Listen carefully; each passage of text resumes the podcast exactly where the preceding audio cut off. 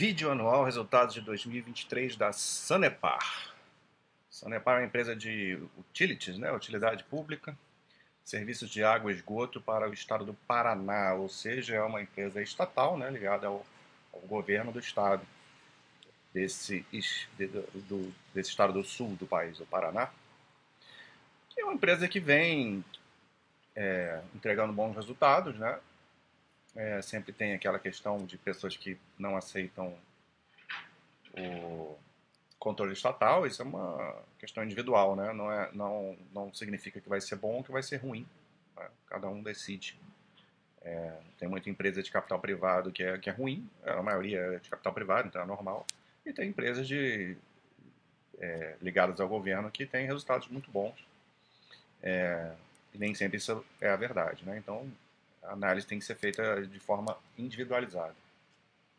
Vamos ver como foi 2023 da Sanepar. Aqui tem um, um resumo é, que já vai dar uma boa ideia para a gente. Né? Acréscimo, esses acréscimos sempre são importantes né, nas ligações, que é o que vai fazer com que a receita cresça ao longo do tempo. Acrescentou aí 38 mil ligações de água e 72 mil de esgoto. É, atende 100% aí na água e 80% no esgoto. Aqui a gente vê um, o crescimento do, do, trimestre e do ano, né? o ano crescendo 11% na receita, 27,3% no EBITDA e 30% no lucro, ou seja, a gente vê uma alavancagem operacional aí, né, com diluição de custos. Ah, aqui a gente tem uma menor, é, um crescimento de, de, de despesas menor do que a receita, né, gerando esse incremento de vista muito eficiente. E aqui provavelmente o resultado financeiro favorecendo o lucro líquido, né? Aqui a gente vê a margem, a margem EBITDA subiu muito, né, de 39.2 para 44.9, então claramente aí ganho de produtividade, ganho de eficiência. No trimestre também teve uma subida aí de mais de 1, 1% aqui, é, mas no ano todo foi, foi até melhor, né? Os investimentos é uma característica desse tipo de empresa, é capex alto, né? Os investimentos precisam ser muito, muito altos para garantir ali o serviço. Porém, é, empresas que costumam gerar muito caixa para poder atender essa demanda de investimentos.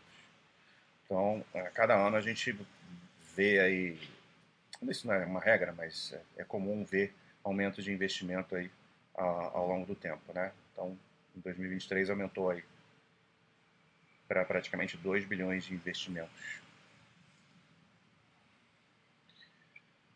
Aqui a gente já consegue ver o, uma ideia é, no espaço de três anos, é um pouco mais prazo maior, aqui relacionado a, a aos, a, aos clientes, né, ao, ao, volume faturado, as ligações, a gente já tinha visto o acréscimo de ligações no ano de 23, que foi menor do que nos anos anteriores, né, é, já foi melhor essa métrica aqui.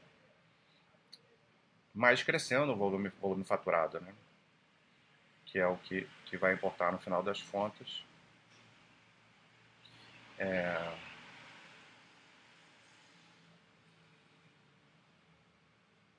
Aqui é na parte de água, né? E a parte de esgoto também aumentando é, numa proporção melhor até mantendo a inadimplência bem controlada, né? Até caiu, é, o menor dessa série histórica aqui, 2,4%, então está excelente aí o controle das inadimplências. Aqui eles sempre apresentam um volume de barragens, teve uma época aí, um ano que teve seca né, no Paraná, teve que ter é, um, um, controle aí é, de, de gasto de água muito intenso no estado. É, e isso já está isso foi, já ficou para trás, né? Não, não há um problema relacionado a isso ao longo desse ano inteiro. Então está bem tranquilo. Aqui a gente vê a parte de o que mais importa aqui é ver a dívida líquida sobre o EBITDA, que está aqui, dívida bancária líquida sobre EBITDA ajustado.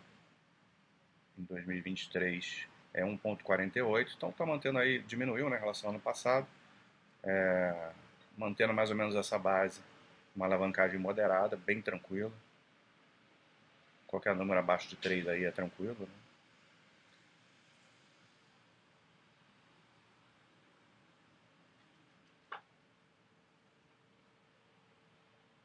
E aqui a gente vê os resultados com essa base aí de três anos, né? A empresa costuma divulgar dessa maneira.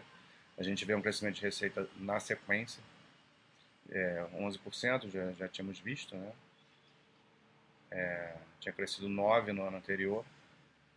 E o EBITDA é né, uma recuperação, né? Se a gente tinha visto um 22 mais fraco, uma queda, tanto no EBITDA quanto na margem, a gente vê um aumento muito forte de 27,3, 2,8 é, bilhões de EBITDA e é uma margem chegando a praticamente 45%.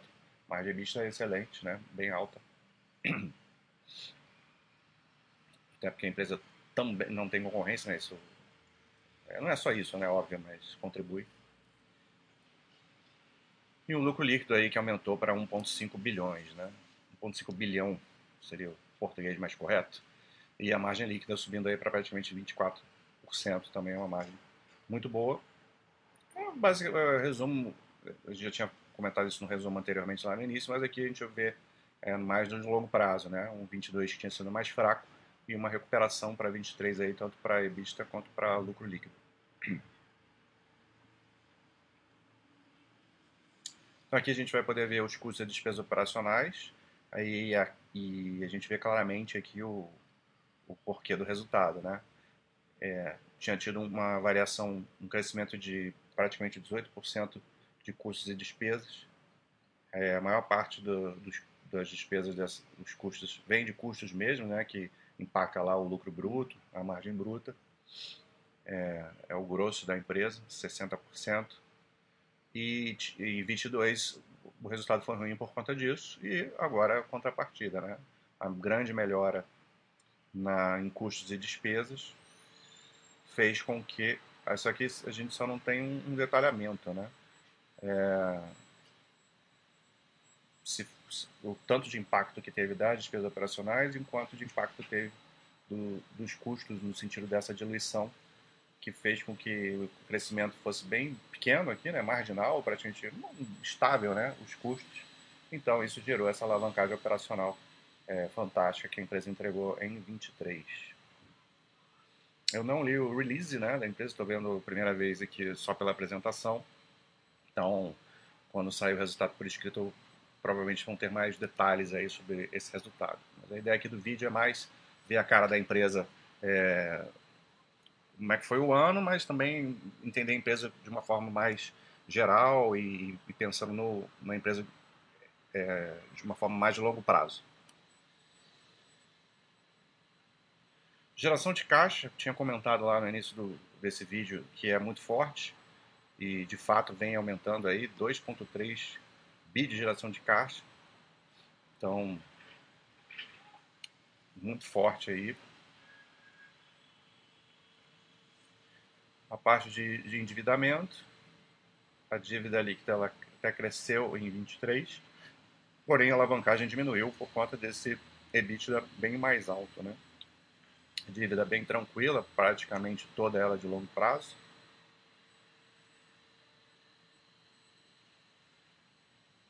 Custo da dívida aí é o que está girando aí para praticamente todas as empresas, isso tem a ver com a taxa de juros. O capex, que é bastante alto, né, vem subindo, já comentei isso, é a característica da empresa, você precisa aceitar isso para ser sócio dela. E aqui tem as comparações de, do trimestre, né? Que aí eu não vou entrar nessa, nesse mérito aqui, para quem quiser ver detalhes do trimestre. A importância desse vídeo aqui é mais, como eu falei, falar do anual e do longo prazo. Aqui é repetição, né? Na verdade, aqui é uma DRE repetindo com mais... Ah, aqui a gente vai poder ver o, talvez o peso dos custos e despesas que eu que eu fiquei ali é, na dúvida, né? Geralmente o custo maior com o pessoal mesmo. É, aumentou 7,5, então foi um aumento bem tranquilo.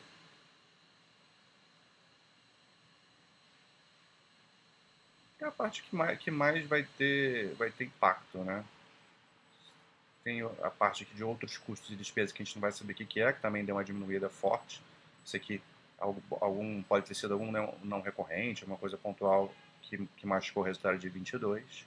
Eu realmente não vou lembrar, teria que olhar o resultado do, de 22 para saber, mas teve um, também por conta disso aqui, né?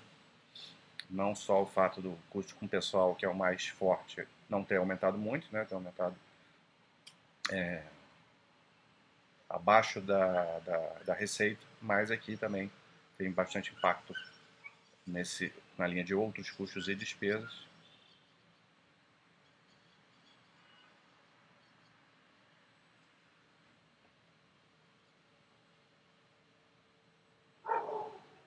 é isso. Não tem mais nenhum detalhe. Já falou sobre dívida. Fluxo de caixa também, já, já comentei. É isso, Sanepar, vamos olhar lá no.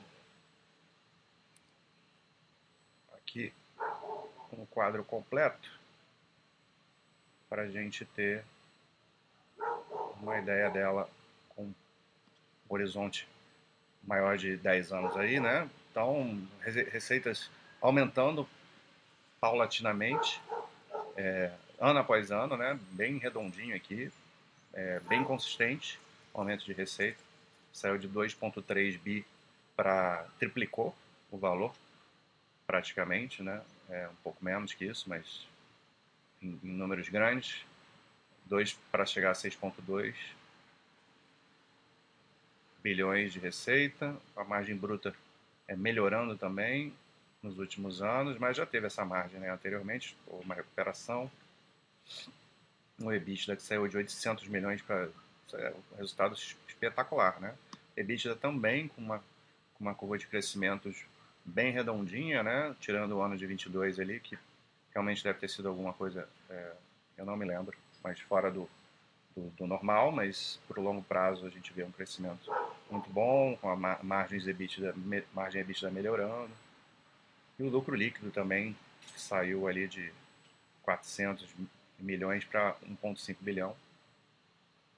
Então, excelente, né? Empresa entregando resultado de longo prazo, muito bom para os seus sócios. A alavancagem, como eu tinha comentado, ela fica nesse patamar aí de 1,5, um pouco mais, um pouco menos. Em alguns momentos pode chegar a 2, mas nunca foi nenhum problema a, a dívida dela. E geração de caixa muito forte, é, que ultrapassou pela primeira vez a casa dos 2 bilhões. Então, espetacular geração de caixa. Olha aqui o CAPEX, né? Você vê que o CAPEX é muito alto, mas ele, ele sempre está é, tá um pouquinho abaixo da, do fluxo de caixa operacional, né? Então, ela faz frente a essa necessidade de CAPEX muito grande, que é a característica da empresa. Então, está tudo tranquilo.